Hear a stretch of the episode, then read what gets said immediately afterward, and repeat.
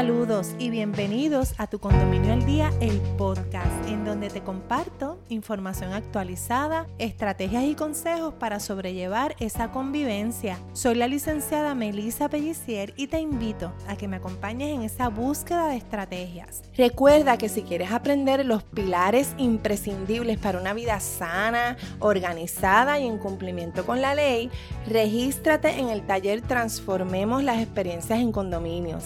Ese día tendrás la oportunidad única de aprender técnicas y estrategias para fortalecer tus habilidades como titular y dejar atrás las penurias de la vida en condominio. En este taller presencial encontrarás las contestaciones a esas preguntas más frecuentes, además de esos consejos que todo titular debería conocer desde el primer día que adquiere su apartamento. Así que regístrate en tu condominioaldía.com slash taller y confío en al fin conocerte ya personalmente.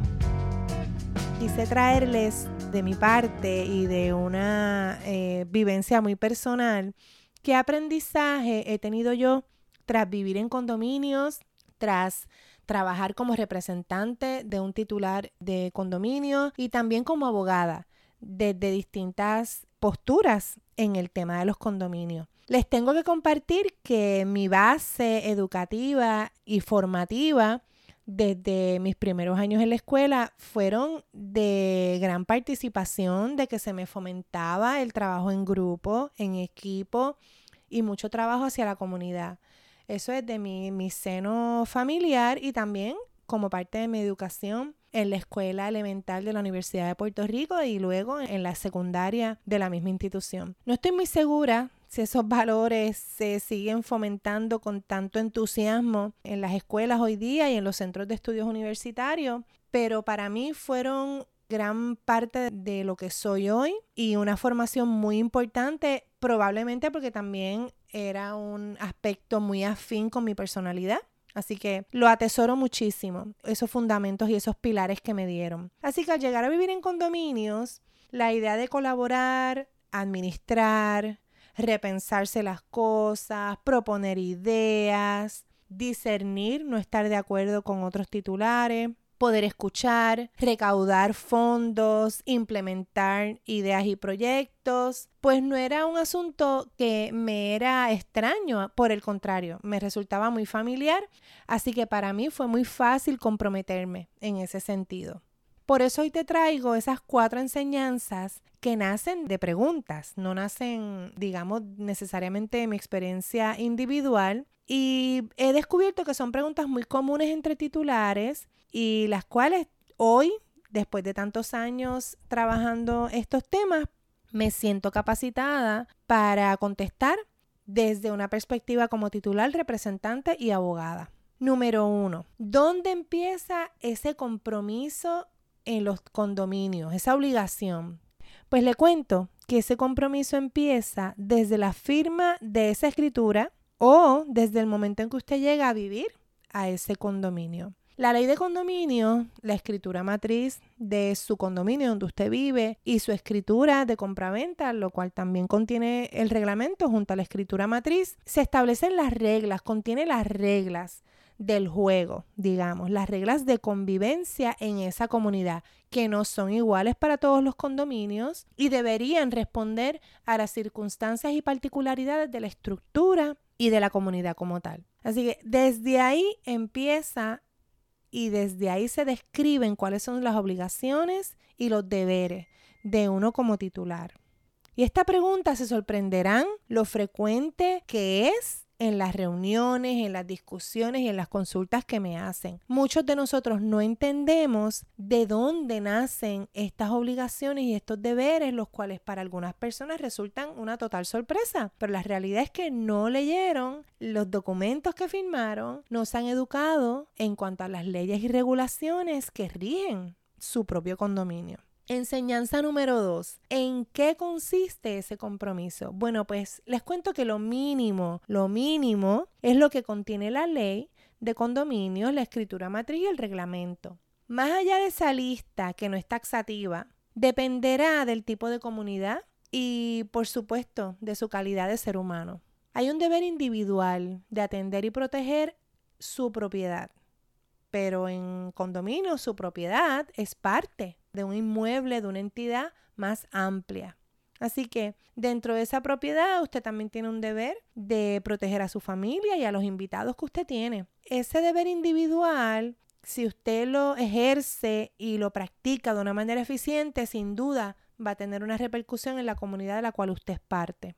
Pero además de ese deber individual, hay un deber social de procurar el bienestar de los miembros de esa comunidad. Es lo básico del deber de hacer el bien hacia el prójimo. Esto no significa que siempre vamos a estar de acuerdo con las posturas o, u opiniones de vecinos o, o alguna vecina. Por el contrario, en ocasiones significa hacer valer lo que establece la ley o el reglamento y eso en muchas ocasiones implica desfavorecer la postura de algún titular. Pero esto se hace dentro de una base legal y por supuesto haciendo uso del sentido común, procurando por el bienestar, se hace en protección a toda la comunidad, lo cual eventualmente va a tener una repercusión en el bienestar de ese titular.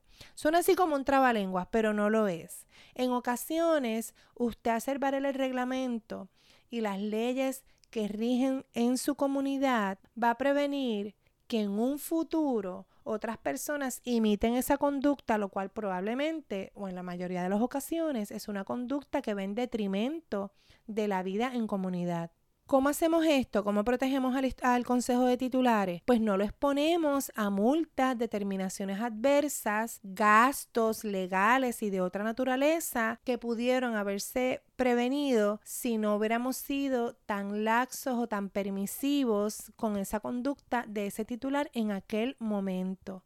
Así que para algo se crean las leyes, para algo se redactan los reglamentos y para algo existe una escritura matriz no, no son perfectas estas determinaciones y si usted entiende que enmendarlas implica mejorarlas y hacerlas más adecuadas a su comunidad, pues muy bien usted pudiera proponer una enmienda al reglamento o la escritura matriz en cuando así se amerita y seguir los procesos que se han establecido para eso. Pero cuando permitimos que los titulares violenten el reglamento y en ocasiones violenten la propia ley de condominios, lo que estamos fomentando, priorizando los intereses individuales por encima de la comunidad.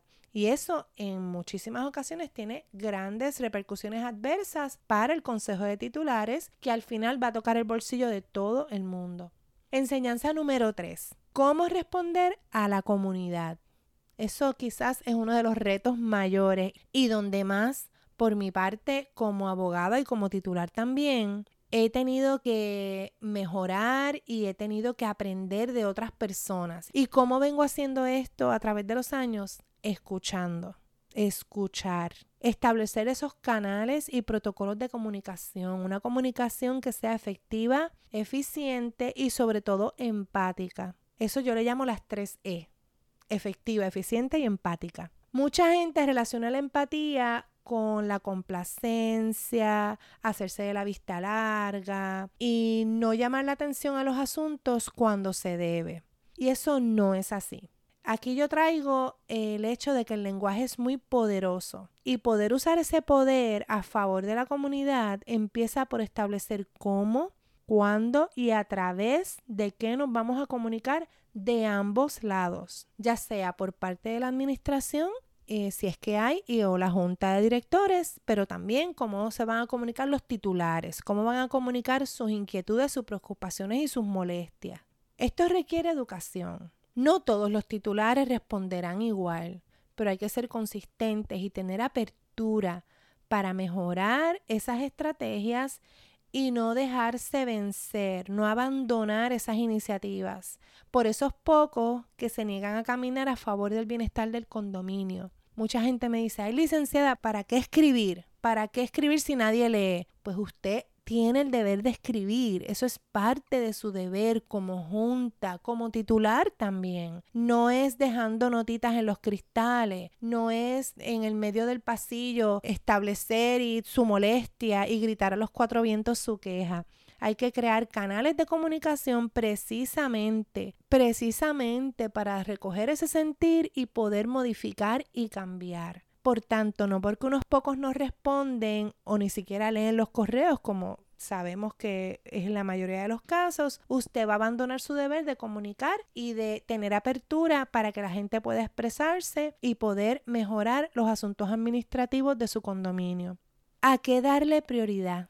Esa es mi enseñanza número cuatro. ¿Y qué trabajo da? Mientras más complejo el condominio, mientras más abandonado estuvo, mientras más antiguo es ese condominio, esto es uno de los mayores retos. Los años me han enseñado que aunque hay que atender los asuntos apremiantes, por supuesto, hay que dar espacio y una de las prioridades tiene que ser la prevención. Educar en cuanto a los ahorros que nos trae la prevención en todos los ámbitos de la administración de un condominio. Esto implica ahorros en mantenimiento, administración, mejoras, contabilidad, recaudos, etc. La prevención no es un tema que tiene gran popularidad, no vende bien. Eso ustedes lo saben en el ámbito de la salud, por ejemplo, que muchas cosas podemos hacer para prevenir y tener una mejor salud, pero cómo nos cuesta. En ocasiones prevenir controversia, preferimos pagar el daño en vez de haber tomado los pasos y prevenir el incidente. Y en relaciones contractuales también, cuando uno ve un contrato que hay montones de cosas que se pudieran haber prevenido, pero no nos damos cuenta hasta que surge el problema con el contrato. Así que el tema de condominios no es extraño a que al problema, digamos, o a la dificultad, mejor dicho, de poder darle cariño y enfocar recursos hacia la prevención. Esto requiere compromiso y consistencia como dije antes, igual que con la comunicación. Pero si ya participas o has participado de la administración de un condominio, sabes que apagar fuegos cuesta dinero, es un estrés extraordinario, los malos ratos son incontables y las controversias no paran.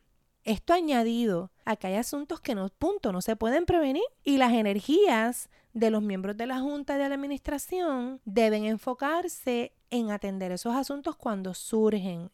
Así que ya ir atendiendo y previniendo problemas es un asunto que se traduce en eficiencia y ahorros al Consejo de Titulares a largo plazo. Ahora me encantaría saber qué les pareció el tema de este episodio. ¿Qué temas te aquejan y te interesa que abundemos como parte del contenido de este podcast o de redes sociales? Compártelo en las valoraciones de este podcast. Déjame tus cinco estrellitas, compártelo y etiquétame o escríbeme a través de nuestras redes sociales. También te recuerdo que la información contenida en esta publicación será de índole general o se presenta de forma resumida. Este contenido no sustituye el consejo legal o notarial que te pueda brindar algún colega. Tampoco la conversación que surja de este medio o en las redes sociales constituye una relación de abogada-cliente. Para más información o consejo legal, puedes comunicarte conmigo de forma privada o contactar a tu representante legal, notaria o notario de tu preferencia.